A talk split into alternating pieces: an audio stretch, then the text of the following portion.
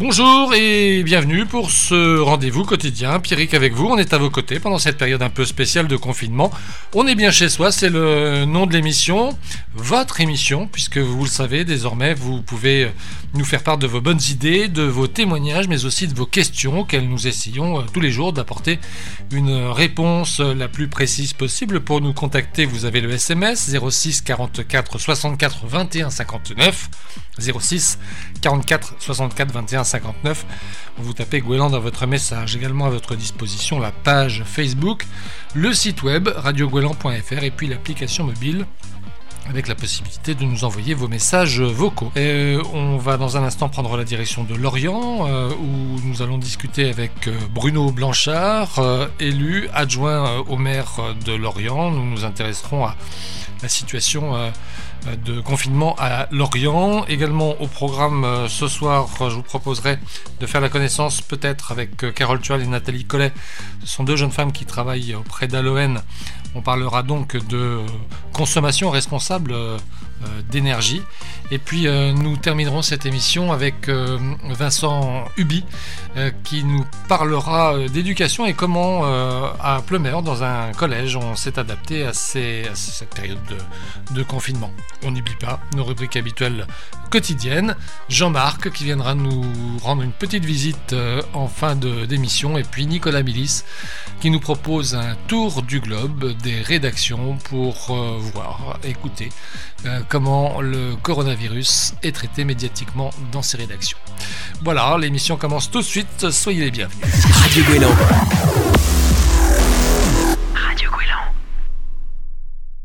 On est bien chez soi. Euh, l'émission, elle démarre avec, euh, avec nous au téléphone euh, Bruno Blanchard. Merci d'être avec nous, Monsieur Blanchard. je rappelle, vous êtes adjoint au maire de la ville de Lorient, conseiller départemental du Morbihan, membre de la commission sport, éducation et culture. Jusque-là, j'ai tout bon? C'est tout bon. Vous êtes également conseiller municipal, délégué, chargé aux travaux et sur l'espace public. Alors, non, je suis adjoint au maire en charge de l'urbanisme, de l'habitat, de la voirie, des parcs et jardins, de la commande publique et des mobilités. Ma première question, euh, euh, Bruno Blanchard, euh, c'est celle un peu que je pose à tous mes invités depuis le début de ce confinement. Comment allez-vous? Très bien, très bien. Vous êtes donc confiné, vous êtes chez vous? Alors non, là je ne suis pas chez moi, je suis en mairie. Et en fin de compte, je suis en mairie tous les matins, du lundi au vendredi, euh, entre 9h, 9h30 jusqu'à 12h. Donc pour euh, bah, travailler sur des dossiers, malgré tout, euh, l'activité continue au sein de la collectivité. Donc j'ai toujours des, des paraphores, des arrêtés à signer. Donc la, la vie continue et je suis en responsabilité, donc en tant qu'élu. Donc je suis, j'ai fait le choix de venir tous les matins en mairie euh, donc pour euh, poursuivre l'activité forcément, mais être en soutien aussi avec le, personnel municipal euh, qui est présent chaque jour à la mairie et je trouve que la présence d'un élu auprès d'eux est indispensable en termes de soutien et de cohésion d'équipe. malgré tout, on peut quand même imaginer que cette situation très inédite a modifié aussi votre manière de travailler, votre agenda habituel, si tant est qu'un élu puisse avoir un agenda habituel. oui, oui, bah forcément, parce qu'en euh, tant qu'élu et avec les délégations que j'ai, c'est vrai que j'ai dans l'ordinaire, on a beaucoup de réunions, euh, que ce soit sur l'urbanisme ou travaux de voirie, etc. Donc euh, entre les réunions et les, les, présences sur le terrain, c'est vrai que la, la vie est assez rythmée et, et dense en dehors du, de la situation que l'on vit actuellement. Aujourd'hui, c'est vrai que la, bah, la particularité, c'est que je viens en mairie tous les matins euh, en soutien aux équipes, mais pour traiter aussi des dossiers. Mais on est vraiment dans le dans pour faire marcher la, la collectivité dans le quotidien. Euh, d'arrêter pour euh, pour ne pas que justement le travail ne s'arrête. Comment est-ce qu'on s'est organisé du côté de la mairie de Lorient justement pour faire en sorte que le service public continue? Il y a il y a je dirais une on, parle aujourd'hui de task force, c'est-à-dire un, petit groupe euh, qui, est, euh, qui est au travail. Voilà, c'est ça. Alors au départ, il y avait une cellule de crise qui a été mise en place et euh, qui aujourd'hui a été remplacée par un plan de continuation de l'activité. Donc en fin de compte, ce, ce, plan a, servi de réorganiser les, services collectifs pendant la, durée du confinement. Donc forcément, il y a, on a la, mairie est fermée, mais à l'intérieur de la mairie, il y a des, des, agents qui travaillent. On a du, des agents qui sont à l'accueil, qui euh, reçoivent toutes les, qui font le lien téléphonique. On a forcément un personnel, euh, on a les directeurs de service qui se relaient euh, chaque jour pour qu'il y ait une présence de direction sur sur la collectivité. Et puis, bah, on a d'autres services à côté forcément qui fonctionnent. On a des agents sur le terrain avec des, permanences et des, astreintes en termes de voirie, d'espaces verts, pour des d'éclairage public, euh, pour euh, en termes d'intervention euh, urgente sur le terrain. On a l'accueil aussi des enfants de soignants dans dans nos services de crèche et de et de d'accueil périscolaire. Donc, qui, on accueille les enfants de soignants. On a la restauration collective qui continue, et puis on a les notre EHPAD et tout le service du CCS qui à côté, euh, avec l'accueil de jour, fonctionne également. L'état civil, on peut aussi imaginer que c'est le genre de service qui s'arrête pas? Oui, voilà, on a des, des, agents qui sont là à l'état civil, mais c'est sur rendez-vous euh, pour traiter bah, euh, des naissances, des décès malheureusement et, et euh, bah, des, des, dépôts de demande de carte d'identité ou de passeport qui, qui, étaient en cours et que l'on traite toujours, mais c'est sur euh, rendez-vous téléphonique. Est-ce que vous, en tant qu'élu et membre de, de cette équipe euh, municipale au, au, travail, vous êtes informé régulièrement, presque en temps réel, sur la situation sanitaire de la, de la ville? Oui, bien sûr, nous avons des, des, liens directement avec le GHBS, un quotidien, et, et en lien aussi bah, parce que Norbert Métairie est le, le président aussi euh, du conseil de surveillance de l'hôpital de l'hôpital donc forcément il y a des, des liens qui sont euh, qui sont faits chaque jour euh, en termes de, de, suivi des, du, du, coronavirus. Votre, votre sentiment, vous, sur l'attitude de, globalement des, des Lorientais quant à ces recommandations et puis cette obligation de rester chez soi? Bah, Écoutez, dans, dans l'ensemble, c'est plutôt, voire très bien respecté. En fin de compte, on s'aperçoit Aujourd'hui, on circule en ville. Ceux qui peuvent circuler en ville s'aperçoivent qu'il n'y a pas de circulation. En fin de compte, très peu de personnes, sauf les personnes qui vont euh, dans les magasins de première nécessité, euh, qui se déplacent. Mais sinon, euh, le confinement est plutôt bien respecté, même je dirais très bien respecté. Il y a une prise, il y a eu une prise de conscience, je pense, de la population de l'état de, de, gravité de la situation. On, arrive au, terme de cette, de cette petite courte interview. On aura l'occasion évidemment de, de reprendre des nouvelles d'autant qu'on ne sait pas si le confinement euh, sera prolongé. voilà, exactement. Euh, peut-être euh, des recommandations ou des conseils pour les Lorientais, peut-être aussi à leur utilisation des services publics? Bah, Écoutez, on a des, numéros d'appel. On a mis un service en place également hein, concernant les, les personnes isolées. Donc on a un numéro d'appel dédié pour les personnes isolées. Alors s'il y a des des personnes qui euh, connaissent des personnes isolées. Alors il ne faut pas hésiter, hein, c'est euh, Solidarité Covid-19. Donc euh, je vous donne le numéro de téléphone, c'est le 06 29 99 74 52. Donc c'est un numéro d'appel dédié qui a été mis en place par les services avec ma collègue Karine Molo qui est adjointe aux affaires sociales. donc voilà, on a mis ce numéro-là en place. Vous avez vu aujourd'hui dans la presse qu'on a fait euh, réquisitionner l'auberge de jeunesse pour pouvoir accueillir les, les de domiciles fixes en lien avec la sauvegarde 56. Euh, donc on a on, a des numéros. La, la ville est présente. Vous pouvez, si euh, pour quelconque question, les, les citoyens peuvent appeler le numéro de la ville, hein, 02 97 02 euh, 22 00. et voilà, il y a toujours du personnel à répondre.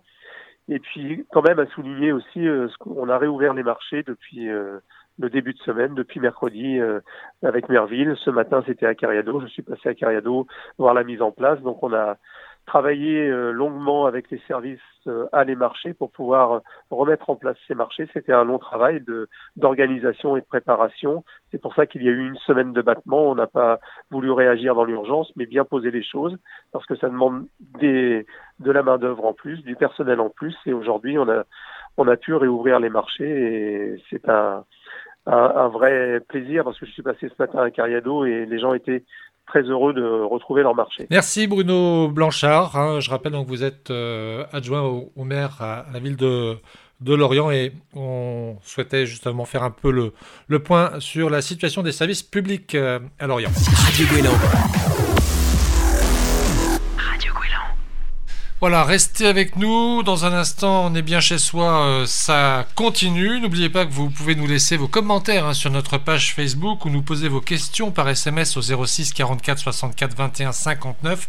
Vous tapez euh, euh dans votre message et puis également le site euh, web radioguélan.fr. Dans un instant, je recevrai Carole Tual et Nathalie Collet de l'association Aloen.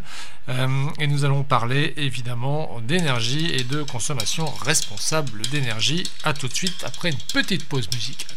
J'ai accepté par erreur ton invitation. J'ai dû me gourer dans l'heure, j'ai dû me planter dans la saison. Si j'ai confondu avec celle qui sourit pas, mais celle qui est belle, bien entendu. Et qui dit belle dit pour moi, tu sais, j'ai pas toute ma raison.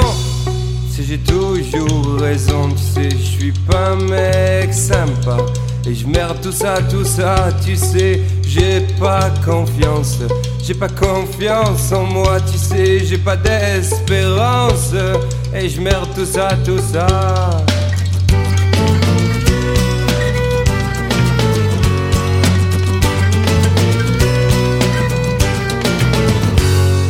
tu veux, on parle de toi.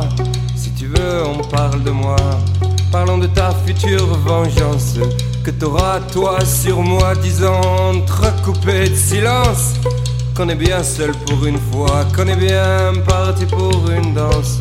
S'ira pas plus loin, tu vois, j'ai accepté par erreur ton invitation. J'ai dû me gourer dans l'heure, j'ai dû me planter dans la saison.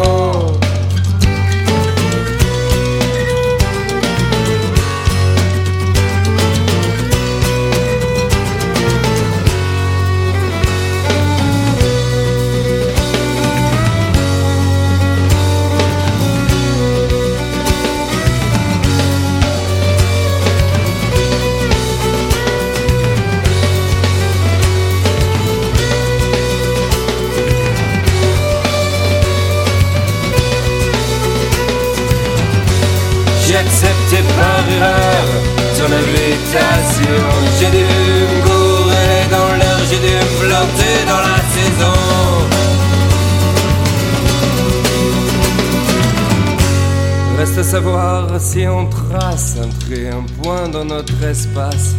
Si j'ai pas toute ma raison, si j'ai toujours raison, tu sais, j'ai pas toute ma raison.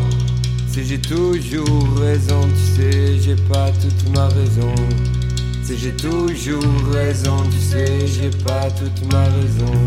L'émission On est bien chez soi se poursuit. Nous avons deux invités euh, qui euh, vont nous rejoindre dans un instant euh, et on va parler, on va parler, on va parler de d'énergie, voilà, principalement d'énergie, d'économie d'énergie aussi avec Aloen. avec nous Carole Tual, merci d'être avec nous Carole. Bonjour. Voilà, on vous entend bien. Et puis Nathalie Collet également qui est avec nous. Euh, peut-être euh, on va repréciser euh, ce qu'est Aloen. C'est un acronyme Aloen? Oui, Aloen, c'est l'Agence locale de l'énergie et du climat Bretagne Sud. nous sommes situés au Péristyle à Lorient. Nous sommes dans les mêmes locaux que l'espace Info Habitat avec la DIL, donc les juristes du logement, le service permis de construire et urbanisme de Lorient Aglo et le service habitat de Lorient Aglo. Donc c'est un guichet unique du logement. Alors, à l'ON, nous sommes une association loi 1901 à but non lucratif. Notre cœur de métier, c'est la maîtrise des énergies. Euh, nous travaillons avec les particuliers. Euh, donc, il y a les conseillers euh, Info Énergie qui font du conseil neutre et gratuit aux particuliers sur tout ce qui est rénovation énergétique.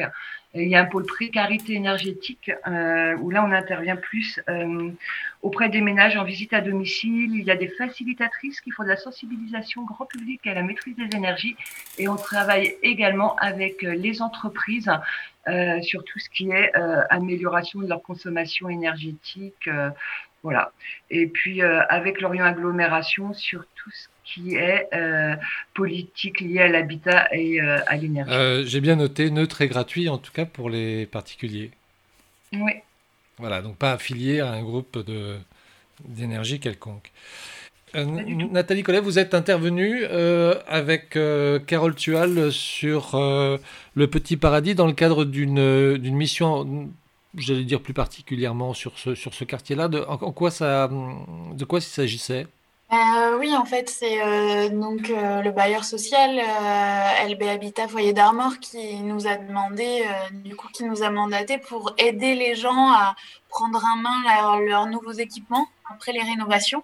Donc, on a fait vraiment des visites individuelles avec l'objectif de déjà voir comment fonctionne la chaudière, le thermostat, les régler au mieux dans l'habitat pour, pour diminuer au plus les consommations parce que quand on passe d'un chauffage collectif à individuel, c'est important aussi d'apprendre à comment utiliser sa chaudière pour pas avoir des factures, euh, des factures, euh, des grosses factures.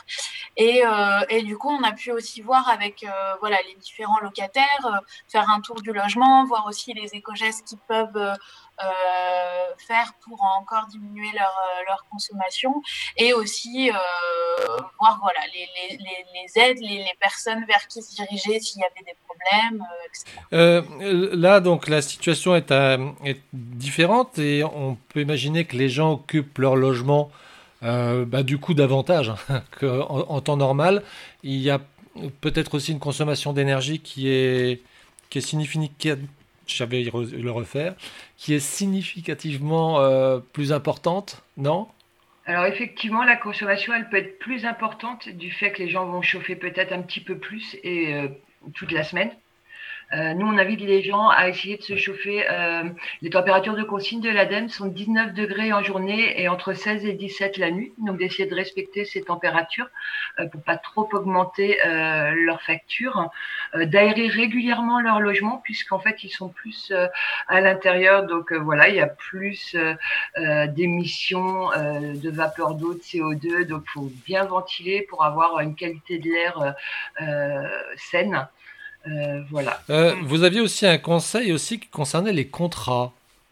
Oui, donc en fait, euh, donc là, le passage de collectif à individuel fait que avant, lorsque les locataires étaient en chauffage collectif, le chauffage était intégré, la mensualité du chauffage était intégrée dans les charges locatives.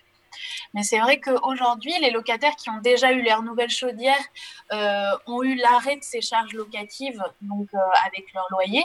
Euh, et donc, il est important qu'ils contactent leur fournisseur de gaz pour voir maintenant à changer leur, leur, mensualité avec directement leur fournisseur de gaz pour éviter du coup d'avoir une, une facture de régularisation à la fin de l'année là qui soit très élevée et inattendue. Euh, avant de se quitter, juste un, petit mot sur les différentes actions que vous mettez en place en cette période de confinement, parce que j'imagine que du coup, vous ne pouvez pas exercer votre activité comme vous le faites euh, au quotidien habituellement. Euh, donc ça veut dire quoi? Les réseaux sociaux, vous les utilisez davantage? Vous utilisez la, visio? Comment ça se passe aujourd'hui, votre quotidien confiné? Alors, on travaille beaucoup avec nos partenaires en visio. Il y a eu la mise en place d'un site Facebook, mais je laisserai Nathalie en, parler puisqu'elle travaille vraiment beaucoup plus dessus. Euh, moi, dans le cadre du dispositif de lutte contre la précarité énergétique du conseil départemental, j'ai stoppé mes visites à domicile et je réalise des prévisites euh, téléphoniques qui me permettent déjà de collecter les données, euh, d'apporter une information de premier niveau et des conseils euh, et de faire des premières orientations. Voilà, donc les gens sont satisfaits. C'est des visites qui durent environ une heure et demie. Euh, ça nous permet d'avancer, voilà, de ne pas laisser les ménages sans réponse trop longtemps. On ne sait pas pour l'instant quand les visites vont reprendre, donc c'est important de pouvoir euh, être là pour eux. Ouais, et du coup, euh, on a aussi donc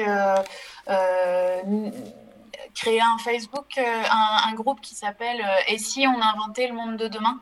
Donc parce qu'on s'est rendu compte aussi que cette période de confinement euh, amène aussi à réfléchir comment est-ce qu'on peut faire là pour plus tard. Et donc voilà, c'est un groupe qui nous permet là de réfléchir à ces questions-là quand on est confiné et qu'on n'a pas possibilité de, de faire ensemble. Et donc euh, voilà, donc il suffit de le, taper sur le moteur de recherche de Facebook. Ça, ça, on redonne le nom peut-être? Et si, trois petits points, on a inventé le monde de demain. Très bien. On mettra de toute façon un, lien vers la page Facebook euh, sur bah, la page Facebook de la radio et sur le site, le site internet. Merci à toutes les deux. Merci beaucoup, Pierrick. Portez-vous bien, prenez soin de vous. Une bonne journée et également plein de bonnes choses pour les locataires qui vivent aussi des choses pas très faciles en ce moment. On pense bien fort à eux et on a hâte de reprendre notre mission auprès d'eux.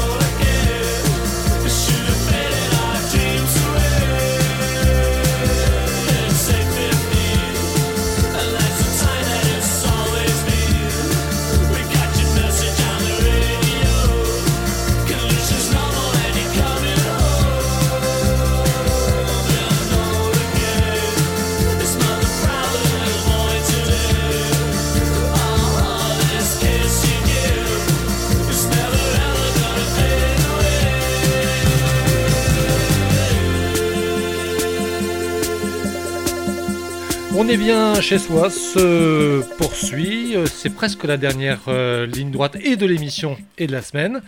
Euh, je ne sais pas si ça a encore du sens de se dire que c'est bientôt le week-end. Je me pose la question. on est au téléphone avec Vincent Hubi. merci d'être avec nous. bonjour Vincent. Bonjour à tous. On va discuter ensemble parce que, alors, il se trouve que vous êtes CPE, c'est-à-dire conseiller principal d'éducation dans un collège à Plumeur qui s'appelle le collège Jean-Paul II. Combien d'élèves? On est à 586 élèves. C'est donc un grand collège. Là, aujourd'hui, euh, il y a encore des, enfants euh, dans l'établissement? Ouais, donc on a mis depuis le, 16 mars en place un accueil de, des enfants du personnel soignant. Donc on a entre 5 et 6 élèves tous les jours. Et là, on a élargi du coup au personnel, aux enfants du personnel de la police, la gendarmerie, les pompiers, et voilà. Pour, vous, finalement, en fait, ça, ça ne change, je dire, ça change pas grand-chose. Si, bien évidemment, il y, a, il y a quand même beaucoup de, choses qui changent et on va regarder ça. ça fait beaucoup de changements. Parce que je veux dire, c'est que vous vous levez à la même heure le matin, vous allez au collège de la même façon. c'est beaucoup de changements, ça fait, ça fait vide, ça fait vide. Donc voilà, c'est exactement ce que je voulais dire. Euh, justement, alors, on va parler de, de ces changements parce que c'est pour le coup pour les, pour les enfants, en d'abord, euh, une autre manière complètement de, travailler. Oui, bah, alors pour ce qui est de, des élèves qui sont ici, donc ils ont des, des, ordinateurs à disposition. On a un professeur euh, volontaire qui vient tous les jours pour euh, suivre un petit peu le travail de ce qu'ils ont à faire. Après, c'est vrai pour ceux qui sont à la maison, là, c'est complètement une autre manière de travailler puisqu'on on a mis en place une plateforme avec tout le travail par classe, par matière. Et là, c'est il faut vraiment faire preuve d'autonomie pour les élèves. Quoi. Donc c'est quoi? C'est une plateforme informatique? C'est un site internet? C'est des mails? Ça se passe comment? On a fait un Google Drive en fait avec un accès par classe pour chaque élève. Donc ils vont chercher les documents, il y a les, il y a les devoirs, euh, les consignes qui sont notées. Et puis euh, chacun essaye de faire au mieux, c'est ce qu'on dit. On essaye de faire une continuité pédagogique, mais euh, surtout garder un lien avec les élèves et puis qu'ils ne perdent pas l'habitude de travailler. En fait, c'est ça l'objectif. Euh, toutes les notions qui sont qui sont euh, vues pendant le confinement seront reprises après. Vous avez des, des retours euh, des, des, élèves ou des, des, parents des, des élèves Oui, bah on, a, on, a une messagerie interne en fait en, avec les parents. Donc s'il y a des notions qui sont pas comprises, donc ils ont un accès direct avec les professeurs. Nous on sert un petit peu de relais au niveau de la direction pour imprimer aussi parce que tout le monde n'a pas d'imprimante ou tout le monde n'a pas internet à la maison. Donc on fait des, jeux de photocopie par semaine pour les élèves, qui, euh, et puis les, parents, en allant faire leurs courses, viennent chercher une pochette, quoi. Ça va bouleverser quand même considérablement l'année scolaire. Si ça se prolonge, ça va être, euh, ça va être compliqué. Donc vous commencez déjà à, envisager ces différents scénarios avec l'équipe pédagogique? Oui, bah là on a eu euh, donc le ministre qui a parlé ce matin. Donc on a vu que le brevet des collèges déjà le était sur le contrôle continu. Donc déjà ça, ça enlève une épine du pied puisqu'on va pas, on va pouvoir travailler dès, dès, la reprise quand elle aura lieu jusqu'au 4 juillet. Donc c'est vrai que ça nous laisse déjà trois semaines euh, en plus pour rattraper un petit peu ce retard. Donc euh, après pour les autres niveaux, euh, c'est vrai qu'on va prendre le contrôle continu. Au bout de deux trimestres, on voit un petit peu déjà le, le profil de chaque élève. Donc c'est pas trop dérangeant, c'est plus pour les notes qu'il n'y aura pas de notes au troisième trimestre. Quoi. Ouais. C'est les enfants qui vont être contents au final, peut-être. oui, bon, après on verra. Bon, alors vous, votre, votre journée en, tant que conseiller principal d'éducation, d'ailleurs, ça fait quoi un conseiller principal d'éducation dans un collège? Bah, Ça s'occupe des élèves quand ils ne sont pas en cours. Donc il y a, y a tous les, les, absences, les retards, les sanctions, les dispenses de sport, l'infirmerie, les salles de permanence à gérer, les activités. Donc il y a, y a, beaucoup de choses à faire. Bon là évidemment c'est c'est plus du tout la même journée qu'on vit aujourd'hui parce qu'on a 5-6 élèves comme je le disais, donc on les accueille le matin, on les installe, on voit un petit peu le travail qu'ils ont à faire euh, dans la journée, ce qu'ils ont reçu la veille. Et puis on, on fait aussi des récréations pour qu'ils puissent prendre l'air. Puis on a de la chance qu'il fasse beau, donc euh, voilà. Ensuite euh, c'est la pause du midi avec le pique-nique de chaque élève. Nous pour le personnel on s'organise, chacun fait à manger pour tout le monde, chacun son tour. C'est une autre une autre ambiance et voilà. on s'adapte, on s'adapte.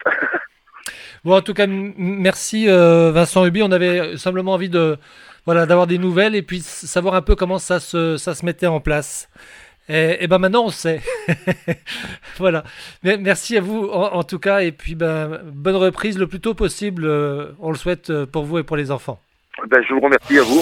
Radio Gouélan. Radio C'est bientôt la fin de cette euh, dernière émission de la semaine d'On est bien chez soi.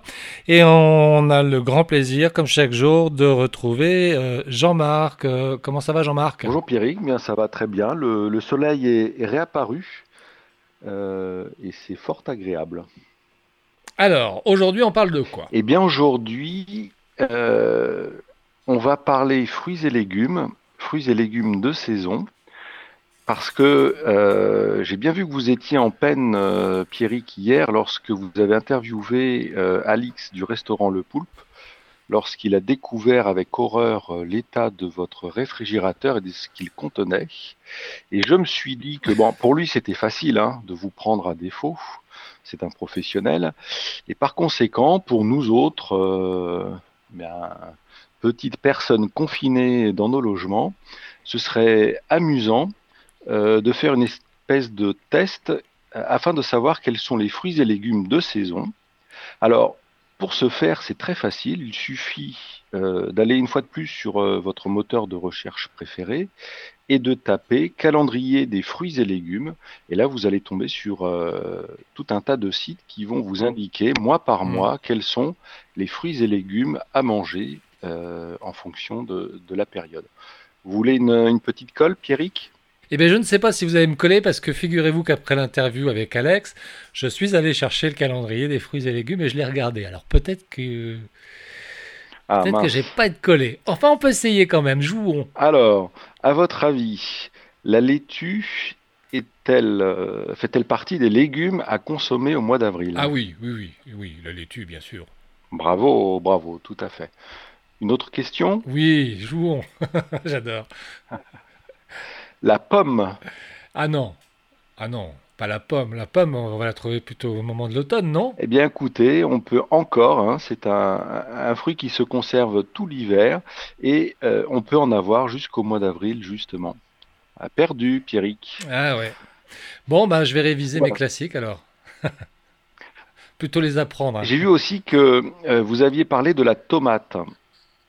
Alors effectivement, euh, la tomate euh, va pouvoir être consommée seulement à partir du mois de mai, par exemple. Et Pierrick, j'ai une nouvelle question concernant la tomate. S'agit-il d'un fruit ou d'un légume? Écoutez, chaque fois que. Moi, je pense que c'est un fruit. Euh, quand je vais dans les supermarchés, je la trouve régulièrement sur le- la balance répertoriée dans les légumes. Donc, je vous avouerai franchement que j'ai vraiment un doute. En fait, il y a deux sens, deux définitions un peu différentes que l'on peut donner euh, à la tomate. Euh, dans le sens commun, euh, on peut considérer que la tomate est un légume et non un fruit, car un légume est une plante potagère dont une de ses parties, ou éventuellement toutes ses parties, est comestible, ce qui est par conséquent le cas de la tomate. Par contre, si on va un peu plus loin dans l'analyse, et qu'on réfléchit d'un point de vue botanique, hein, un peu plus scientifique, eh bien en effet, on va considérer que la tomate est un fruit, car elle est bel et bien une partie d'une plante contenant des graines et s'agissant euh, de la transformation d'une fleur, enfin, ou- étant le résultat de la transformation d'une fleur. Donc là, d'après le sens botanique, la tomate est un fruit. Euh, si, si on veut continuer comme ça, hein, parce que la tomate n'est pas euh, le seul fruit euh, qui porte à confusion, Non. vous avez Le concombre, par exemple. alors, je l'ai pas, le concombre, moi, dans, dans, dans- dans, dans cette catégorie, mais peut-être. Moi, j'avais connaissance des haricots, des poivrons, des aubergines, courgettes et des avocats, qui sont finalement des légumes fruits. Euh, a contrario, hein, la cerise et les pommes, dont on a parlé tout à l'heure, sont vraiment des fruits fruits. Par contre, Hmm. la rhubarbe, elle, est un légume légume. Ah là là, la langue française nous réserve bien des surprises, n'est-ce pas? C'est là des confitures. Oui, absolument. C'est bon pour aujourd'hui ou vous avez autre chose dans votre euh, panier à légumes? Dans ma besace, eh bien, c'était tout pour euh, aujourd'hui. Donc, si on résume, un jeu très sympa et rigolo à mettre en œuvre euh, en famille. Vous allez sur Internet et vous posez la question, fruit par fruit, légume par légume, est-ce qu'on peut le consommer au mois d'avril ou pas, ou au mois de février ou au mois de juillet? Voilà, c'est tout pour aujourd'hui. À bientôt pour de nouvelles aventures et restez chez vous. Merci à vous, euh, Jean-Marc. Eh bien, c'est la fin de cette émission. C'est aussi euh, la fin de la, semaine, en tout cas pour nous. Euh, ce week-end, on vous proposera des rediffusions du meilleur de cette semaine. Et on aura le grand plaisir de se retrouver lundi. Je vous laisse avec Nicolas Milis pour un tour du globe des rédactions pour voir comment est traité médiatiquement ce virus du Covid-19. Welcome to Good Morning Scotland. Vous écoutez la première, il est 8h01. Las mañanas de Radio Nacional. This is the WCBS 880 Morning News Roundup. Ici Radio-Canada. Bonjour à tous, nous partons aujourd'hui au Portugal avec le journal du soir de la RTP à Lisbonne. Le président portugais qui a confirmé hier la prolongation de l'état d'urgence dans le pays. Le Portugal qui connaît une progression de l'épidémie beaucoup moins virulente que son voisin espagnol. Direction ensuite l'Australie avec le journal d'ABC. Interview avec une professionnelle de la santé qui nous explique pourquoi certains pays ont mieux géré que d'autres cette crise du coronavirus, mais aussi quels vont être les comportements que nous allons devoir adopter à l'avenir. Enfin, direction Saint-Pierre et Miquelon en Atlantique Nord, le journal de Saint-Pierre et Miquelon, la première, le coronavirus qui a ici de lourdes conséquences sur les campagnes de pêche, économie vitale de l'archipel. Tous ces titres tout de suite développés dans le radioscope de Radio Balise.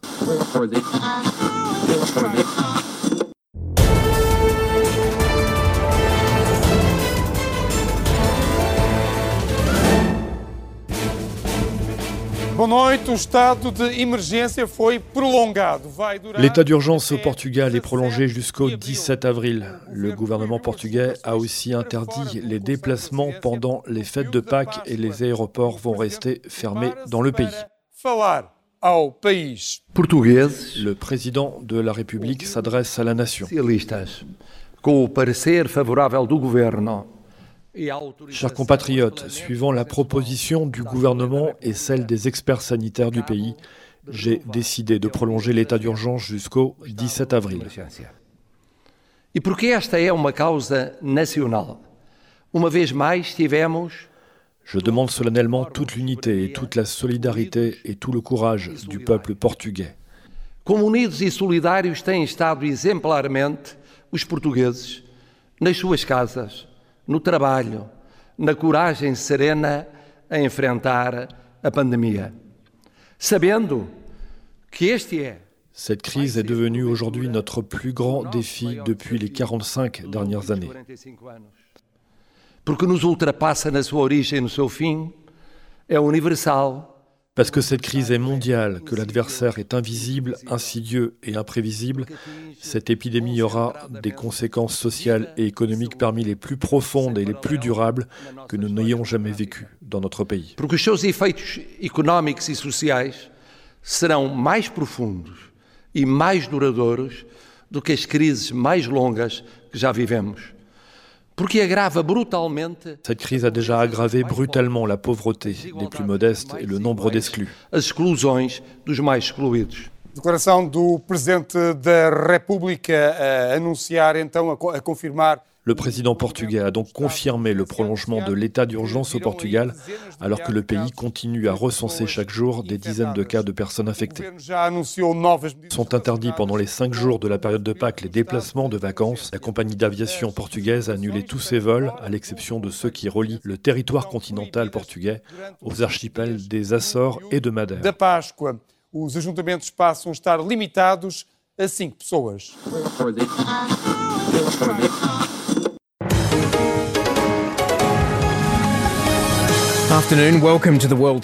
Bienvenue dans le journal d'ABC Australie. Interview aujourd'hui avec une professionnelle de la santé qui est en première ligne. Elle nous indique comment nous allons devoir nous habituer à la nouvelle normalité, celle de l'après-confinement.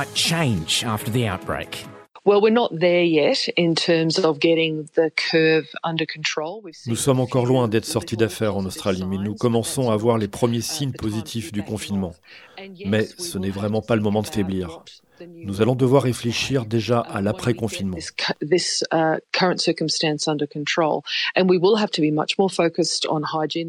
Nous devrons être beaucoup plus concentrés sur l'hygiène dans les lieux publics et euh, sur la façon dont nous interagissons entre nous. We've been hearing a lot about uh, countries like South Korea and, and Singapore in recent weeks and the action that they took early on. Mais qu'ont fait des pays comme Singapour ou la Corée du Sud pour réussir à mieux contrôler la maladie que nous?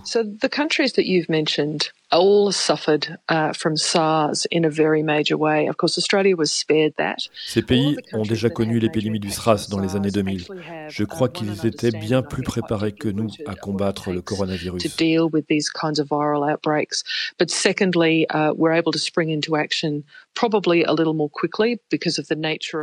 Pour mettre en place les mesures de confinement, ils ont été aussi beaucoup plus rapides. C'est un peu aussi dans la culture de ces sociétés. Ils ont été plus efficaces, c'est sûr. Ce n'est pas une critique de l'Australie ou de l'Europe, mais c'est la réalité. Nous devons désormais tirer les enseignements de ce qu'ils ont fait et agir en fonction de leur expérience. Looking at the speed of the response, though, we now have thousands of cases here. And only pretty recently have Australians begun to experience this new life under Ce que vous êtes en train de dire, en fait, c'est que, par exemple, en Australie, nous avons agi trop tard, pas assez efficacement.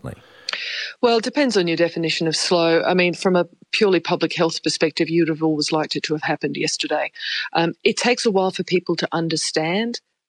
Vous savez, quand on n'est pas habitué à ces épidémies, cela demande du temps aux gens de comprendre que c'est sérieux. Ils doivent comprendre ce qu'ils doivent faire et cela prend du temps aussi aux gens d'agir concrètement ensuite quand ils ont compris. Mais nous avons enfin réagi et ce que nous faisons aujourd'hui, c'est ce que nous devons faire.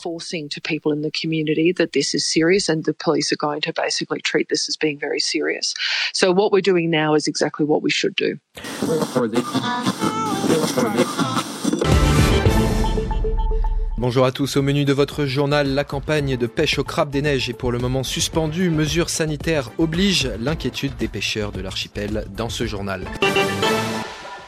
Des armements de pêche à quai. C'était pourtant hier la date d'ouverture de la campagne de pêche du crabe des neiges. La crise sanitaire vient donc bouleverser l'activité et les pêcheurs artisans de l'archipel sont dans le flou le plus total en ce qui concerne la suite. Le reportage de Frédéric Dott tous les bateaux à quai, inquiétant alors que la plupart devraient déjà être en train de mouiller les casiers. Avec la crise sanitaire, Johan Abraham est comme tous ses collègues artisans pêcheurs, dans le flou le plus total. Ses acheteurs, les usines de Terre-Neuve, n'ont pas ouvert, mettant en danger la saison du crabe des neiges. Cette année, ça devait être le 5-6 avril, l'ouverture. Avec l'histoire du coronavirus, c'est reporté au 20 avril. Maintenant, il parle de tout bloquer jusqu'au 1er, voire le 15 juillet. Alors on ne sait pas qu'est-ce que ça va donner pour l'histoire de la pêche au crabe. Des successions de questions sans réponse. Usine ouverte ou pas Qui pour acheter alors que les clients traditionnels américains ou asiatiques sont en plein confinement Et quel quota aussi pour l'archipel? Apparemment, cette année, on se retrouverait avec 150 tonnes. Ben, si on se retrouve à 8 ou 10 bateaux avec 150 tonnes, on va faire quoi? On va faire quoi? Les Canadiens pêchent à côté de chez nous. Eux, ils ont le droit, euh, ils ont 4 millions de livres. Et nous, on pêche dans nos eaux, dans les eaux françaises, et on va avoir le droit qu'à 150 tonnes.